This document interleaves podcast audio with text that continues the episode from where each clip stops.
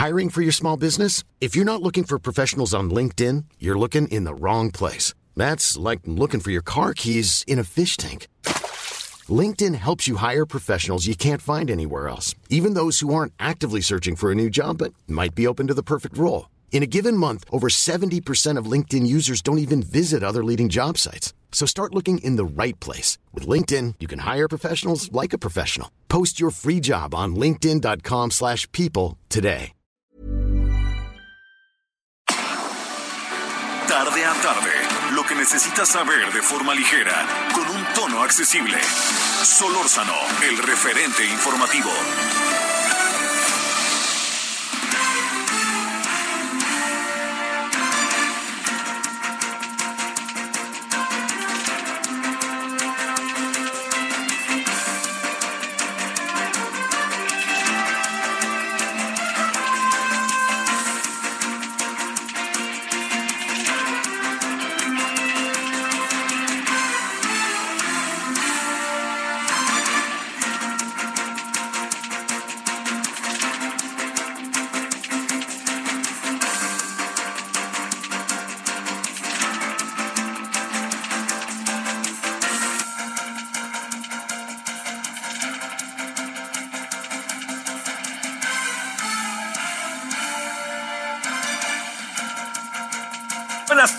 Aquí, muy buenas tardes, aquí andamos como todos los días, hemos llegado al viernes, gracias que nos acompaña, espero que haya tenido hasta ahora un muy, muy buen, eh, pues muy buen viernes. Eh, fíjese que hoy, este viernes 4 de febrero, se juntan muchas cosas. Primero, todavía hay este, rezagos, ¿no? De la, del, pago de quincena. Eh, y la otra es que el lunes tenemos puente y tenemos puente, ya sabe que en esto que uno está, no, no, lo del puente no necesariamente es un, es, es, es, posible cumplirlo por razones de, estrictamente de orden del, del, origen, del sentido que tiene esta profesión, pero este, como lo defino más que quejarme, eh, este, pero lo que sí le digo es que eh, entonces se juntan muchas cosas. Hoy en la Ciudad de México, por ejemplo, sí hay un tránsito verdaderamente desbocado, ¿no? Hace tiempo que no lo veíamos así, de no ser Navidad pero en general, porque también el tema del Omicron este, quizás esté entrando en otra etapa y quizá mucha gente que anda en la calle ya le dio, lo que significa que ya le dio, como en mi caso, ya nos dio, pero no significa que perdamos y que bajemos la guardia. ¿eh? Ahí sí se lo digo que por ningún motivo. Bueno, con el gusto en verdad enorme de llegar este día eh, viernes, viernes 4 de febrero. Eh, la razón, como usted lo sabe, central por la cual no tenemos, este, estamos ahora en, en este, en, eh, en eh, digamos, en este lunes, ¿no? En este lunes que es feriado, pues se debe, como bien usted lo sabe, a la Constitución, a la promulgación de la Constitución de 1917. Esto fue el 15 de febrero. Entonces, el 5 de febrero. Entonces, eh, digamos, lo que, lo que acaba pasando hoy es que en buena medida, pues, eh, digamos, con esta nueva disposición de, de, de, poder celebrar fechas importantes, jalar la atención, pensar, no juntarlas con puente, no juntarlas con un día eh, feriado a la mitad de semana. Hoy nos toca en sábado, pero en dos años nos va a tocar en martes, por ejemplo, ¿no? Si es que llegamos. Entonces, todo eso como para tomarlo, tomarlo en verdad muy, muy, muy en cuenta. Bueno, en nombre de todas y todos, gracias que nos acompaña. Servidor Javier Solórzano le desea además un buen fin de semana largo. Aquí estaremos y estaremos el lunes y espero que nos acompañe. Bueno, mire, hoy, se han suscitado algunos acontecimientos importantes. El primero, no quiero por ningún motivo pasar por alto, por ningún motivo, esta, eh, esta actitud de, de, del presidente hacia algunos periodistas. Yo, yo creo que no, no, no ganamos mucho, ¿eh? Y él tampoco, ¿eh? Hoy parece que gana, pero hay juicio de la historia, ¿eh? Y ese juicio de la historia en algunos asuntos al presidente no le puede ir bien si está con esta actitud, ¿no? Es una actitud en donde, fíjese, estamos en un país en donde hay un, una sistemática agresión a los periodistas. Y el presidente se dedica a agredir cuando no piensan como él. ¿No? Porque el presidente ni siquiera repara en si los argumentos que se presentan valen o no valen, ¿no? O sea, se pueden enojar, por ejemplo, por la casa de la famo el famoso asunto de Houston y el hijo del presidente. El presidente se puede enojar y tendrá razón para enojarse, pero hay que ver con quién se enoja, ¿no? Y eso le, le, diría yo que es algo que, que es algo que es muy importante. A ver, y le voy a decir por qué es tan, tan importante. Porque crea el presidente, suma el presidente un estado abierta y definitivamente de animadversión en algunos sectores en contra del presidente. Yo, yo creo, este, yo creo que lo que el presidente hoy dijo de Carmen Aristegui no es correcto. No es correcto porque no es así. No es así. Yo creo que a lo largo de muchos años sabemos que ha estado ella en el centro de muchos huracanes, pero nadie puede hablar de su integridad, porque yo creo que ahí está lo que ella ha hecho a lo largo de años.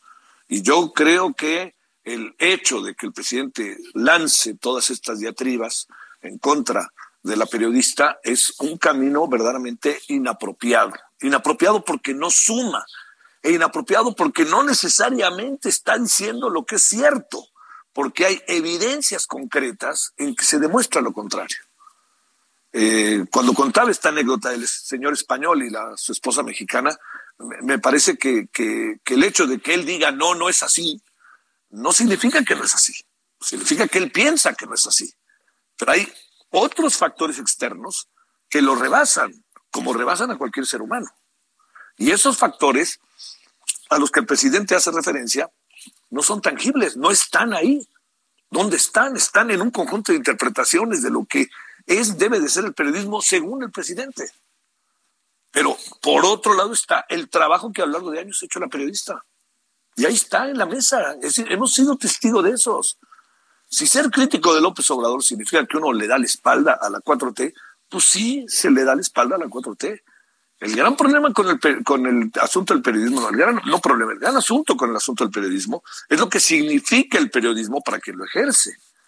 Y el periodismo de causa, yo se lo he planteado en innumerables ocasiones, el periodismo de causa está muy lejos de convertirse en algo que pueda resolver incluso el ejercicio periodístico. Yo, yo creo que hoy no fue precisamente, no, hoy no fue, no precisamente, hoy no fue eh, indicado, preciso, vuelvo a decirlo, ni hablar se me va, lo que dijo el presidente. Y lo digo con profundo respeto. Yo tengo un profundo respeto por el presidente desde siempre, desde antes que fuera presidente. Y es público y sabido y no lo voy a dejar de tener. Y es mi presidente. Pero plantear, plantear lo que planteó hoy, además con tanta vehemencia, incluso con, con miradas que eran, hasta llegaban a ser muy rudas, ¿no? En relación a, ya ve que uno de repente suelta afirmaciones y bueno, pues tiene ojos, cara, que manifiestan también muchas cosas. No, pero en esto era una, era una, era un intento firme y real y concreto de señalar y de señalar y, querer decir algo más allá de su discurso. Bueno, no quisiera meterme mucho más en eso, pero no quisiera pasarlo por alto. Y yo espero que esto se entienda. No, no, no puede uno, por ningún motivo, eh, pasar por alto algunas cosas cuando de repente están ante nosotros y este, eh, yo le diría, eh, no solamente es eso, ¿no? El asunto está en que la trascendencia que puede llegar a tener una la trascendencia que puede llegar a tener lo que dice el presidente, todos sabemos, es sumamente importante. Yo, yo creo que, estamos en un momento en donde eh, hay muchas cosas que tienen que ver con un, a lo mejor eh, por momentos, con un rediseño, con un replanteamiento de cómo debe de ser en algunas áreas del periodismo pero no podemos olvidar que hay una esencia que no cambia. O sea, si yo hago periodismo para trabajar con un movimiento social, pues no importa, pero que quede claro que ese es un periodismo de causa y punto, no hay nada, ¿no? Pero si yo trabajo para denunciar, para explicar, para informar, sin importar quién gobierna, porque ese es mi oficio, eso es otra cosa. Eh, digamos, eh, lo que ha venido pasando en los últimos años, particularmente con el periodismo, es que yo creo que incluso quizá la sociedad misma, me atrevo a decirlo, a lo mejor ha perdido de vista esta, esta historia, esta memoria de lo que han hecho muchas y muchos periodistas, de cómo se han jugado algunos el pellejo en sus empresas, trabajando en empresas en donde les dicen no hables de esto y vámonos, se lanzan. No te metas con este tema y se lanzan en grandes empresas. Algunos les ha costado incluso la chamba. Otros se han acomodado y tendrán sus motivos para acomodarse. Pero tanto como exigir, por ejemplo, que ahora el periodismo que se haga, se suben o no con el movimiento o están fuera, me parece que además es de un enorme maniqueísmo, porque le voy a decir algo, quien gobierna hoy va a dejar de gobernar. Es la ley de la vida. Entonces, en tres años, ¿qué cara va a tener cualquier periodista que se suma ante la sociedad? Porque nadie nos dice hoy que lo importante es que, que va a trascender por los siglos de los siglos la 4T.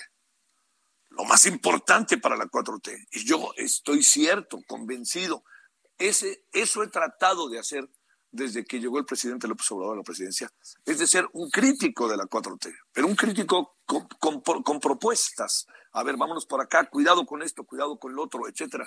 A mí el maniqueísmo o el, jugar a fifís y a, chairos, la verdad, le confieso que, que digo, yo entiendo que está entre nosotros, pero para mí no es tema. Para mí el tema está en lo que hace el presidente y si esto lo hace bien, qué bien que lo hizo bien. Si esto lo hace mal, oiga, presidente, abusado con esto, está pasando esto, ¿por qué no toma esto? Pero también hay algo. Este gobierno, este presidente de repente escucha y de repente no escucha. Y ahí está un asunto. No tiene por qué escucharnos, ¿eh? Pero sí tiene por qué obligadamente atender esto que se maneja en una sociedad, que son opiniones que pueden ser a favor y en contra, que le ayudan a un mejor gobernar. Bueno, a mí lo de la mañana sí le confieso que no, no, no me pareció, este, no me pareció correcto, porque en mi opinión, ahora sí va en primerísima persona, no corresponde con los hechos.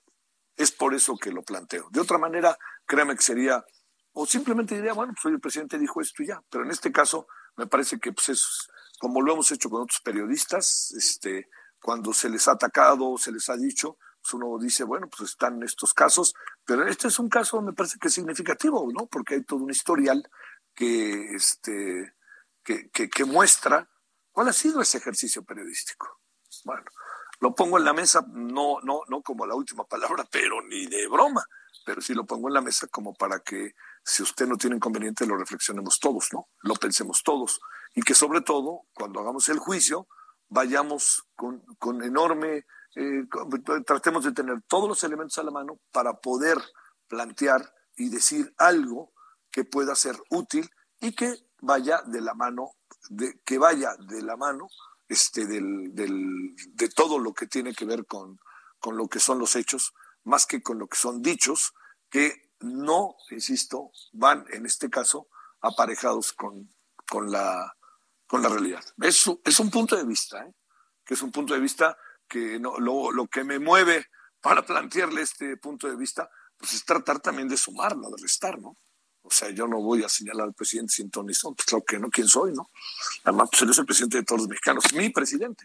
Pero lo que dijo hoy en la mañana me parece que ahí no está tan aparejado, ¿no? Podrá haber altas, bajas en este ejercicio periodístico, pero todo este planteamiento sí me parece que, que no, no, no es tan estricta, no es, no es cierto en, este, en función de un pasado que ahí está para comprobarse, un, pasado que ahí está y está entre nosotros, ¿no? Y, por eso le digo, por más que la sociedad inevitablemente tengamos, pues de repente vacíos de memoria, pues está el trabajo de hombres y mujeres, sin importar a qué se dedican, lo que han hecho. Eso es lo que los define al paso del tiempo y cuando mueren, ¿no? Entonces, pues este, ahí lo dejo. Lo dejo como, lo dejo por encima de todo, para plantear el asunto con que no lo comparto, pero segundo, para plantear el asunto, para pensarlo, la verdad, para reflexionarlo, por dónde nos metemos para cosas de esta naturaleza que nos puedan ser útiles a todos, pero no va a servir de mucho este, que se lance todo un conjunto de diatribas que en el fondo no hay elementos para que tengan que ver con lo que a lo largo de una carrera periodística se ha hecho. Esa es mi impresión. Le diría, por más que estemos a favor o en contra de la periodista, a favor o en contra del presidente, este es un asunto en donde no ayuda mucho desacreditar a alguien cuando los elementos para desacreditarlo, para decirlo claro, no acaban teniendo una, no, no, no van aparejados con lo que ha sido la obra de la periodista. Bueno, punto y seguido, muy rápidamente le digo, en, gran lío, en gran lío estamos, eh, ya antes de irnos con los primeros asuntos del día, en gran lío estamos con lo que pasó hoy en la, en la carretera del Sol. le cuento, amigas, amigos de la República Mexicana, que de aquí desde el 98.5 de FM, la carretera del Sol es la carretera que lleva a México a Acapulco. Eh, por cierto, ahora un paréntesis, me da mucho gusto hoy que Guatanejo está entre los cinco destinos más importantes para visitar en este 2022. Me da enorme gusto. Cihuatanejo es una belleza, belleza, la verdad. Bueno, además es un lugar muy, muy padre para la comida, para descansar, para caminar, para hacer ejercicio, para, para este, muy buenos restaurantes de toda índole y la gente, la gente, la gente. Muy buenas heladerías ahí en el centro. Una paleta de grosella ahorita nos la reventamos. Bueno, pero lo que le quiero decir es que esta carretera del Sol, México-Acapulco, es, ahorita ya le contaremos detalles, es eh, Acapulco-México, pues es una carretera que con pros y contras ahí va y se ha, ha sido muy importante, nos acercó a Acapulco, por cierto, pues en el seccionario de Salinas, este, nos adelantó, nos acercó a Acapulco y acercó a muchas otras zonas, no solamente esta, nos acercó Tasco, e incluso nos llegó a, a este, a acercar algunas zonas que estaban ahí, pequeños pueblos, Zacatepec, por ejemplo, ¿no? Este Cuautla nos lo acercó también, nos lo sentí, aunque Cuautla es para el otro lado, pero nos acercó Tequisquitengo, en fin, pues, lugares turísticos y lugares que son muy importantes per se. Pero todo esto se lo, se lo digo porque hoy tomaron los, intentaron tomar los normalistas de Ayotzinapa, eh, de la normal Isidro Burgos, intentaron tomar la caseta. Y como ya hay una disposición muy clara, muy clara de que no se permite, incluso se habla de siete años de cárcel, ¿eh? pues hoy los normalistas, eh, en un acto verdaderamente de enojo, es viernes, no perdamos de vista, hay mucho movimiento en esa carretera por la gente que eventualmente se vaya a Acapulco el fin de semana o a cualquier lugar circunvecino. El asunto está en que aventaron los normalistas, todas las versiones coinciden, un tráiler, resulta que parece que el tráiler no tenía frenos o algo parecido, no adelanto mucho más. Bueno, eso que le estoy contando, lo que hizo fue eh, estrellar el tráiler contra la caseta y en el lance algunos eh, integrantes de la Guardia Nacional salieron lesionados. Dejo ahí el asunto, yo creo que esa es la definición más acabada de la información, eh, esperemos qué pasa, pero esto no lo quiero yo por ningún motivo pasar por alto porque es fin de semana largo, porque hay mucha gente transitando por ahí y que la Guardia Nacional, todo indica, impidió que se haga lo que sistemáticamente se haga. Yo el fin de semana, el, el fin de año, perdón, eh, tuve la oportunidad de ir a Acapulco y de ida y de vuelta pasé como si nada, dando una cuota de 100 pesos, en donde después hicimos cuentas y esos 100 pesos para todo el tiempo que me di cuenta en que estuvieron quienes tomaron la caseta, no sé si son los normalistas, en esta ocasión pregunté y me hicieron mutis, pero pues imagínense la cantidad de dinero que se suma con todo el tránsito que vas a fin de año. En, suma, tenemos que ver cómo arreglar esto. Tenemos cómo arreglar esto, porque sigue siendo una asignatura pendiente el tema de los normalistas. Pero, ¿qué se puede hacer? Y yo, yo espero ahí que el presidente culmine, tiene una gran capacidad de, este, de, de, de, atención por parte de la normal y de los normalistas y de los líderes, pues entonces que, que el presidente les haga saber qué se puede hacer en este sentido. ¿no? Bueno, Ahí llegamos en esta introducción. Insisto que ojalá pase buen fin de semana. Ya sabe que estamos hoy a las 21 horas en Hora del Centro, este, en Heraldo Televisión, estamos referente y aquí estamos en el referente radio. Bueno, vamos con los asuntos de este día, si le parece, a las 17.18 en Hora del Centro. Solórzano, el referente informativo.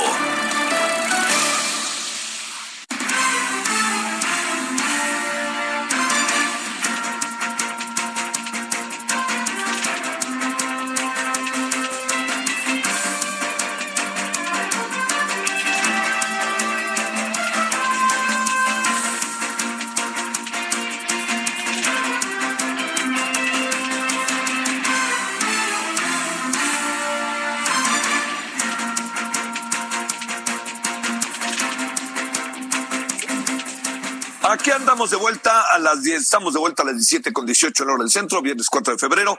Mire, se presentó ayer, esta semana, algo muy importante en, eh, en, un, en una empresa de enorme relevancia y de enorme y de una presencia histórica casi en México, diría yo, que es General Motors. Resulta que se eligió al sindicato, que ahora el sindicato ganador va a tener que pasar por un proceso interno. No adelanto mucho, pero escuchemos esta historia porque es muy importante en función de lo que había pasado históricamente en esta empresa. Adelante, Gabriela Montejano, hasta Guanajuato. ¿Cómo has estado, Gabriela?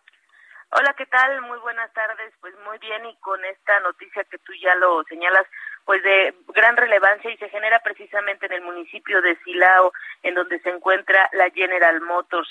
La base obrera de esta empresa en este municipio guanajuatense ejerció su derecho al voto y puso en manos del Sindicato Independiente Nacional de Trabajadores y Trabajadoras de la Industria Automotriz, que por sus siglas se le conoce como CIMPIA, la confianza para que los representen las negociaciones que se realizarán para pedir a la compañía la firma de un nuevo contrato colectivo de trabajo que habrá de las condiciones en las que se desempeñan las y los empleados.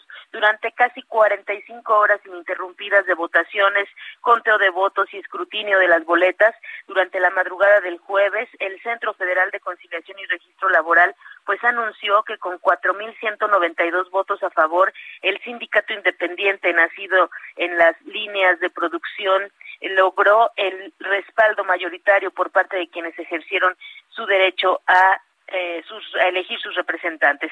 El Sindicato Nacional de Trabajadores de la Industria Automotriz y Metalúrgica en la República Mexicana y el Sindicato Nacional de Trabajadores y Empleados de la Industria de Autotransporte, Construcción de la Industria Automotriz, Autopartes, eh, arropados por la CTM, por la Confederación de Trabajadores de México, obtuvieron solamente 932 y 247 boletas a su favor, mientras que el Sindicato Nacional de Trabajadores de las Industrias, Comercio y Servicios en general, Carrillo Puerto, eh, identificado con la CROC, la Confederación Revolucionaria de Obreros y Campesinos, solamente obtuvo 18 votos. En cifras generales, la participación fue de 87.9% de empleadas y empleados de los 6.232 que comprenden el padrón final de votantes emitida por el Centro Federal. De los 5.478 votos emitidos, resultaron válidos 5.000 389. La consulta de elección de nuevo sindicato que se realizó este 1 y 2 de febrero se originó de la pérdida de validez que enfrentó el sindicato setemista Miguel Trujillo López en agosto pasado, luego de que en la reposición de la consulta de legitimación del contrato colectivo del trabajo los sindicalizados pues rechazaran el contenido del documento. En abril del 2021 se suspendió la consulta debido a que en las oficinas del sindicato se encontraron destruidas boletas con votos ya emitidos, así como la alteración de urnas. Te comento que en los días anteriores a esta jornada de elección del sindicato, pues se registraron muchos reportes respecto a amenazas, respecto a que la, la misma CTM estaba generando temor entre los trabajadores al decirles que si no ganaban ellos, pues eh, la empresa corría el riesgo de mantenerse en Guanajuato y bueno, una serie de situaciones que tenían tenso el ambiente. Sin embargo, pues ya se, se desarrolló esta jornada en donde pues ganó rotundamente el sindicato independiente Cintia. Este es eh, el reporte de manera general de lo que sucedió esta semana en la General Motors. A ver, oye, está interesantísimo esto, me queda Gaby, Gabriela. Eh, esto significa que que también, hasta donde entiendo, para la propia empresa ha sido, ha sido una bocanada de aire, de aire puro, ¿no? Sí, claro, porque, bueno, además eh, había mucha tensión, incluso se realizó una protesta que bueno era parecía un mitin lo convocaron como un mitin este de trabajadores pero en realidad pareció una protesta de la CTM en donde pues sentenciaban a los lo que llamaban ellos el sindicato gringo y la influencia eh, de que estaban interviniendo en la empresa, ¿no? Por, por el, tema que tiene que ver con todas estas nuevas, eh, pues, reglas para los sindicatos. El, pero finalmente se logra consolidar esto con la mayoría y hay que comentar que estuvo esta votación, pues, estuvo supervisada por el INE, el Instituto eh, Nacional Electoral estuvo participando con las urnas y con la vigilancia y hubo observadores que estuvieran señalando el desarrollo de la jornada, pero sí, son muchos meses después de, tensión entre los trabajadores y en la pugna por este control sindical, pues de más de seis mil trabajadores que se encuentran en Silao. Bueno, este, pues con todo, no, no, no es que quiera echar campanas abuelo, pero ah, ah, primero y antes que nada diría, este, Gabriela, decisión de los trabajadores. Y ahora sí, en votación clara, limpia, este, con, este, con, con suficiente eh, legalidad y veremos ahora, ahora veremos cómo le hace el sindicato independiente, ¿no? Chico problemón que se le viene. Pues sí, ahora tendrán que fortalecerse y, y tratar de cumplir todas las expectativas que se generaron para con todos los trabajadores. Y pues sí, es un parteaguas en, el, en la cuestión de los sindicatos en, en nuestro país, porque había precisamente siguiendo con lupa este proceso desde eh, incluso medios internacionales, ¿no? Que lo estaban siguiendo. Sale. Te mando un gran saludo, Gaby. Gracias, muy buena tarde. Bueno, vámonos a una pausa 17.24, casi 25 en la hora del centro. Regresamos, tenemos todavía mucho por acá por el referente. El referente informativo regresa luego de una pausa. Estamos de regreso con el referente informativo.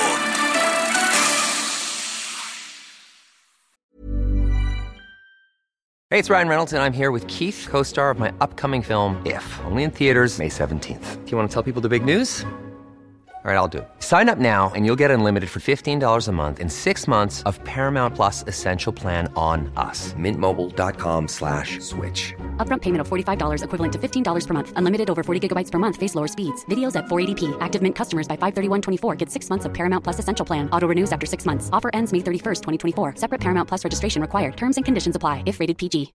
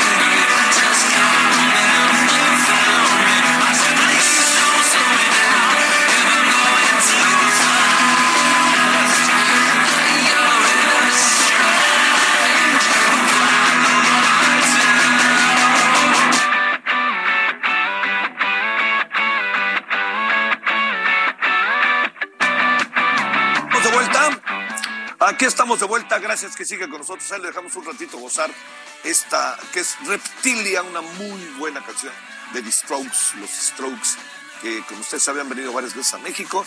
Son de esos este, grupos que a nivel mundial les va bien y sobre todo en Estados Unidos. Más que se separaron, dejaron de tocar, vino la pandemia y otra vez ahí están de vuelta.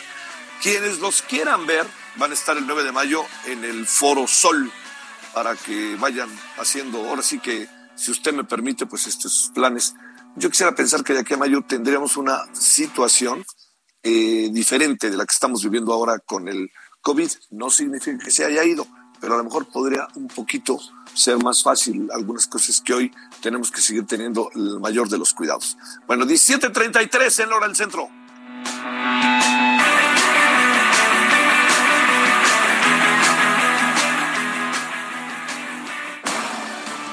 Solórzano, el referente informativo.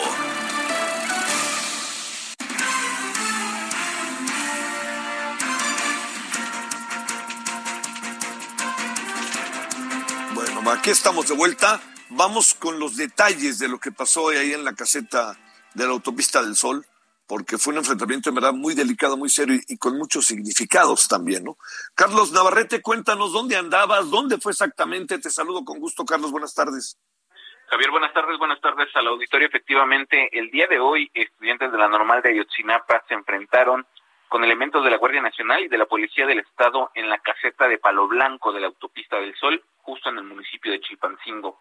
Eh, durante el enfrentamiento, normalistas de Ayotzinapa se apoderaron de un tráiler de la empresa Soriana, bajaron, o se desconoce qué haya sucedido con el chofer, suponemos que lo bajaron, y con el motor prendido y sin frenos, eh, lanzaron este tráiler en contra de eh, los elementos de la Guardia Nacional, quienes lograron esquivar el vehículo, eh, mismo que atravesó la caseta de peaje de Palo Blanco y terminó impactándose contra un módulo de información turística que se encuentra en este lugar. No se sabe hasta este momento si por el hecho del tráiler hubo personas lesionadas. Hasta este momento entendemos que no. Estuvimos en el lugar, vimos cuando se impactó el tráiler en el lugar y no vimos personas eh, saliendo de este hecho. Sin embargo, ya hay partes oficiales. Eh, la, Secret la, Secretaría de Seguridad Pública del Gobierno del Estado informó que un total de 24 agentes lesionados, 19 elementos de la Guardia Nacional y 5 policías estatales. Durante el enfrentamiento, los normalistas lanzaron petardos, lanzaron piedras, botellas de vidrio y los eh, elementos de la Guardia Nacional respondieron lanzando también piedras y gas lacrimógeno. El enfrentamiento se extendió por aproximadamente una hora eh, y posteriormente los normalistas regresaron a su plantel.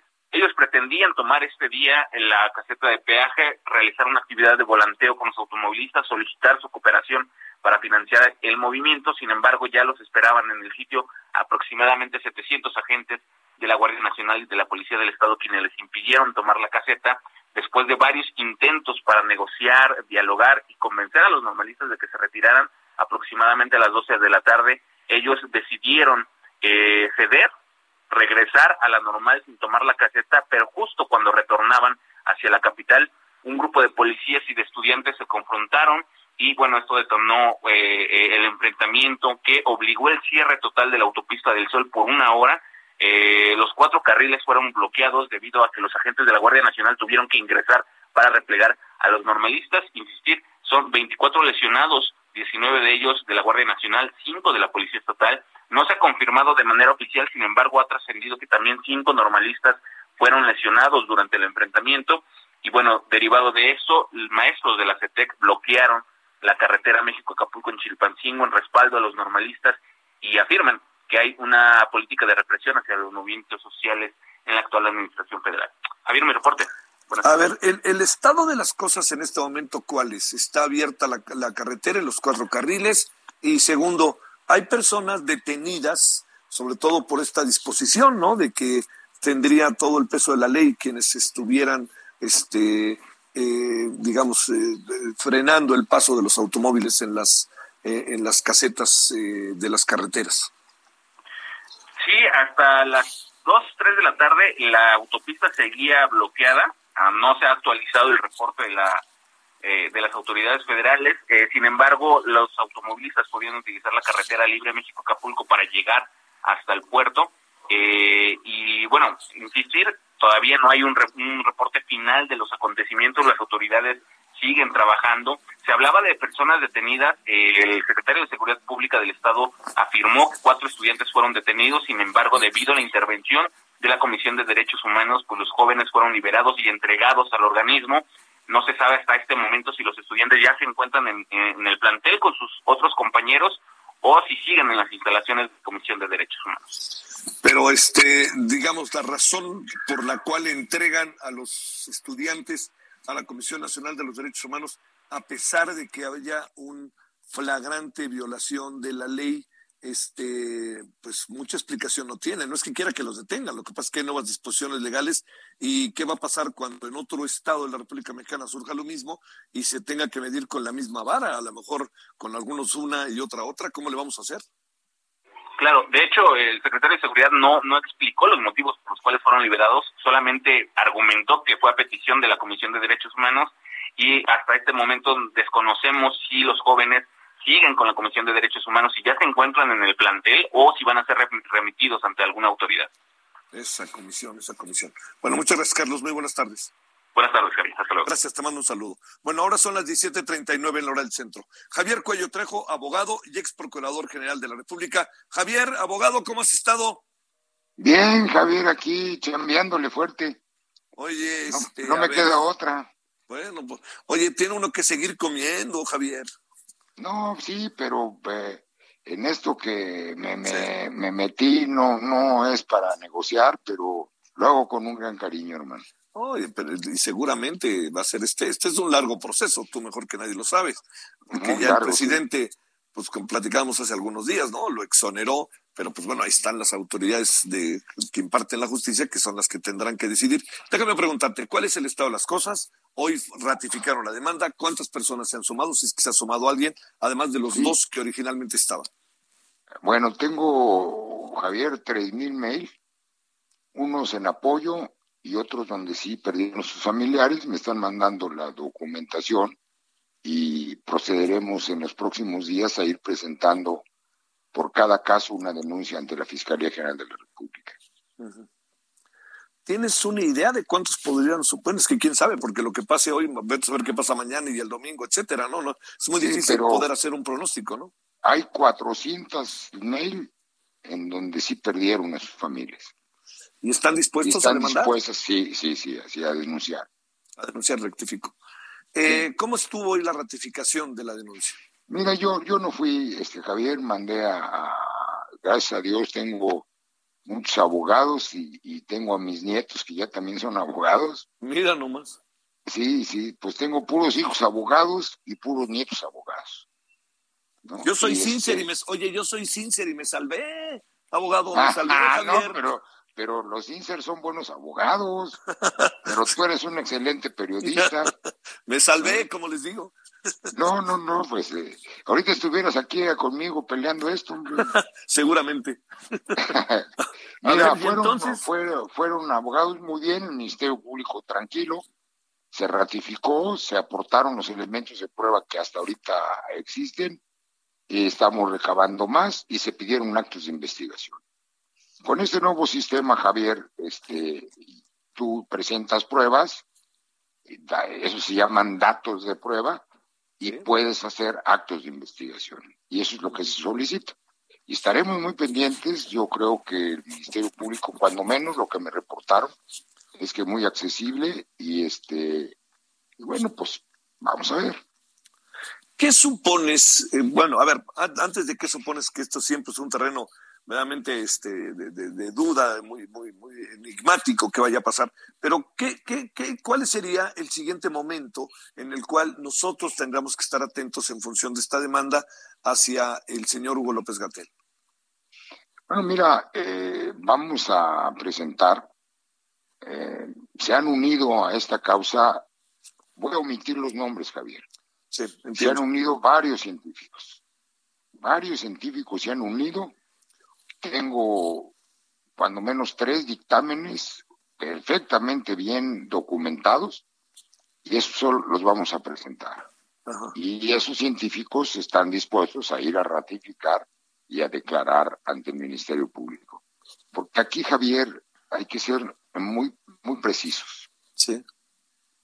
Los denunciantes no están diciendo que López Gatel mató a sus familiares ni que López Gatel los atendió como médico. Claro.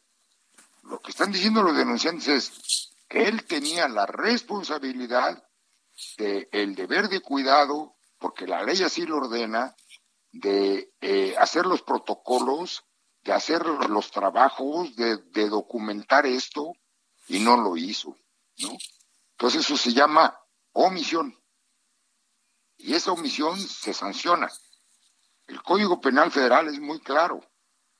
¿sí? La omisión, te voy a poner un caso. Un médico que deja las tijeras en el estómago de uno que operó. Ya. Fue negligente, fue omiso, y si se murió el, paciente, pues va a la cárcel. Otro ejemplo, el caso del Repsame, Javier. Sí. Es omisión. ¿Justo o no justo, Javier? Yo no sé. Yo fui abogado y dejé el defensa porque se prestaron a negociaciones que no me, yo no me meto en eso. ¿Sí? Pero la profesora fue sentenciada a cincuenta y tantos años de cárcel por omisión, por negligencia. Es el mismo caso en otro tema. Aquí la negligencia del doctor López Gatel fue simple y sencillamente no hacer las cosas a tiempo, decir una sarta de mentiras por decirte cuando todo el mundo aprobó la Organización Mundial de la Salud, la Organización Panamericana de la Salud, que era necesario el cubrebocas, el señor dijo, no es necesario. Cuando todo el mundo y la Organización Mundial de la Salud dijo, hay que hacer pruebas porque si, hacemos pruebas y aislamos a los que están enfermos, pues vamos a, vamos a impedir que se contagie la gente, ¿sí? ¿Qué hizo él? Prohibió las pruebas. Son evidentes, son hechos notorios. O sea, que quede muy claro, los denunciantes no están diciendo el señor mató a mi, a mi, a mi papá. No, no, no. El señor fue omiso y por su omisión mi papá se murió.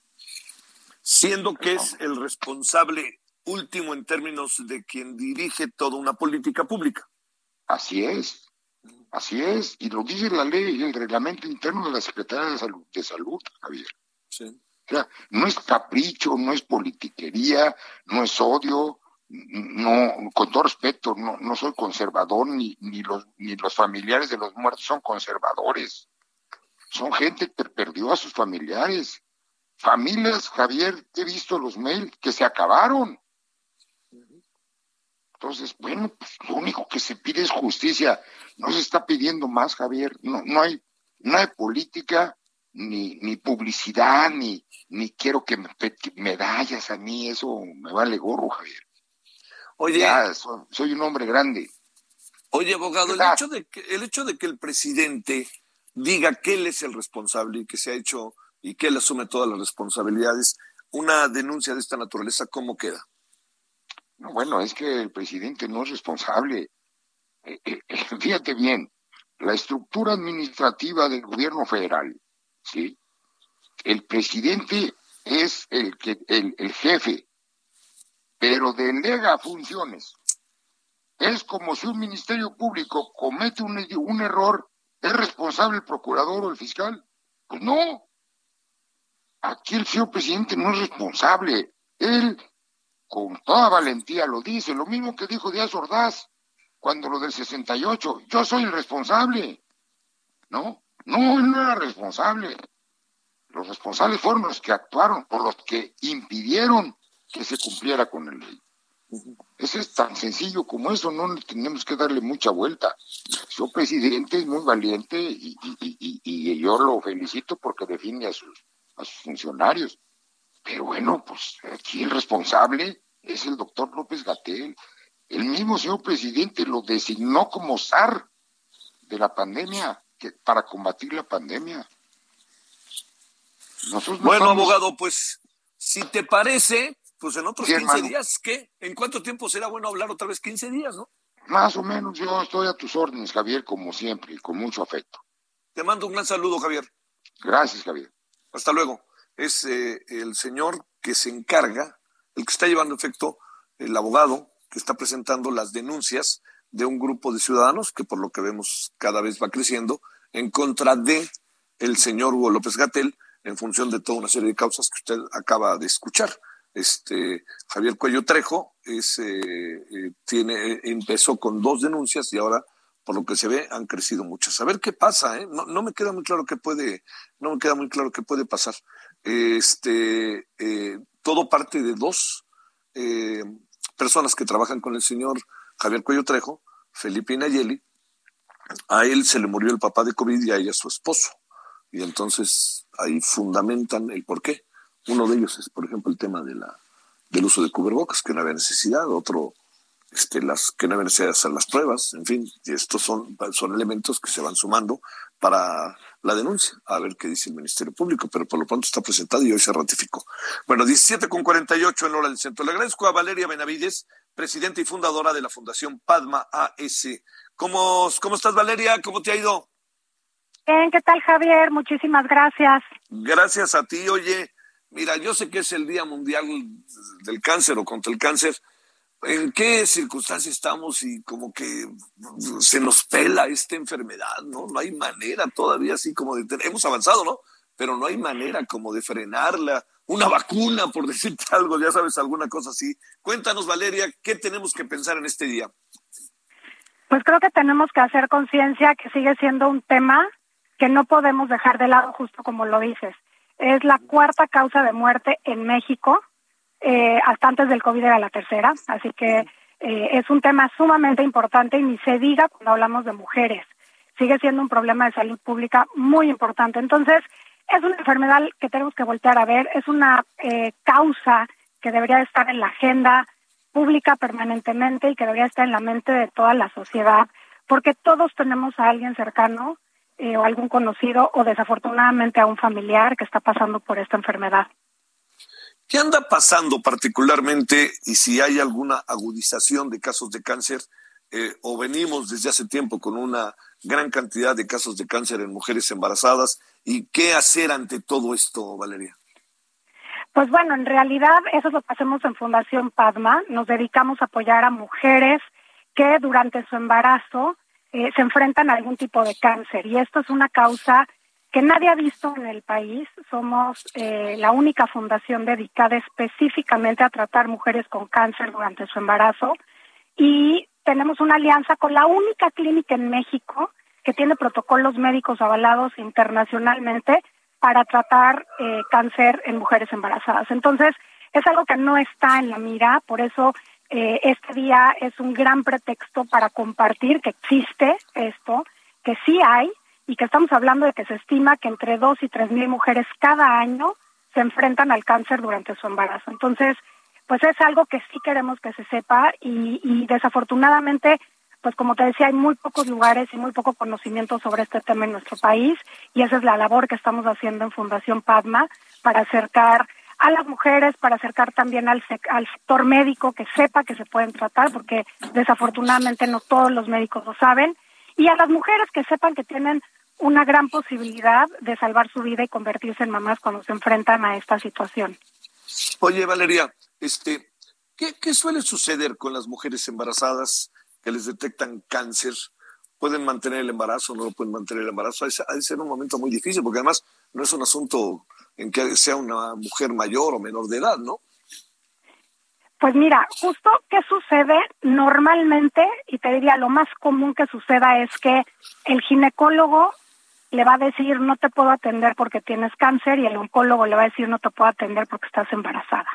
Entonces, eso es lo primero que sucede, ¿no? Y, y, normalmente lo que, lo que se les sugiere o comúnmente lo que les dicen es tienes la opción de interrumpir tu embarazo para poder ser tratada oncológicamente eh, y queda en manos de las mujeres tomar la decisión de qué hacer, tristemente. Entonces, justo lo que, lo que queremos compartir es que existen posibilidades y que, y que sí se puede tratar el cáncer durante el embarazo.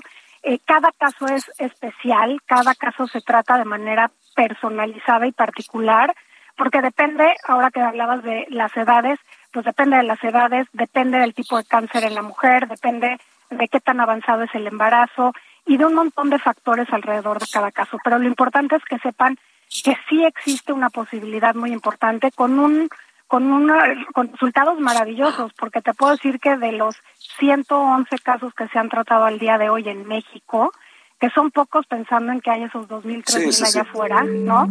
Eh, el 80% son casos exitosos. Eso quiere decir que tanto la mujer como el bebé sobreviven. Entonces es, un, es una tasa bastante alta de, de, pues de probabilidad de, sobrevivencia y eso es maravilloso y es muy inspirador y una gran opción para estas mujeres. Oye, ¿y los niños no se ven afectados, los bebés? Fíjate que no, te cuento.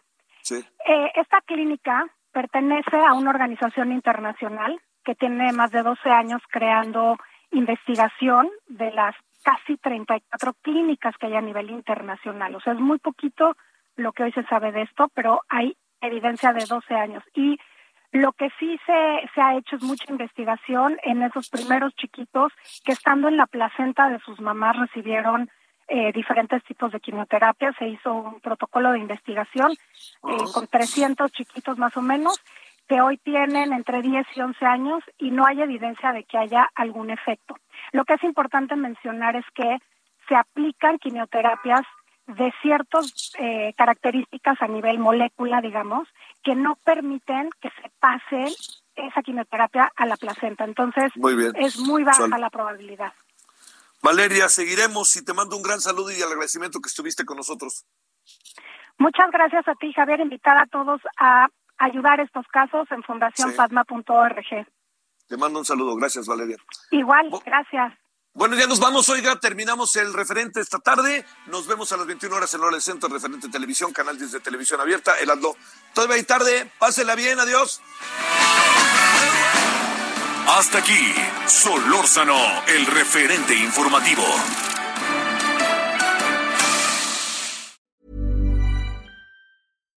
Hi, I'm Daniel, founder of Pretty Litter. Cats and cat owners deserve better than any old-fashioned litter. That's why I teamed up with scientists and veterinarians to create Pretty Litter. Its innovative crystal formula has superior odor control and weighs up to 80% less than clay litter.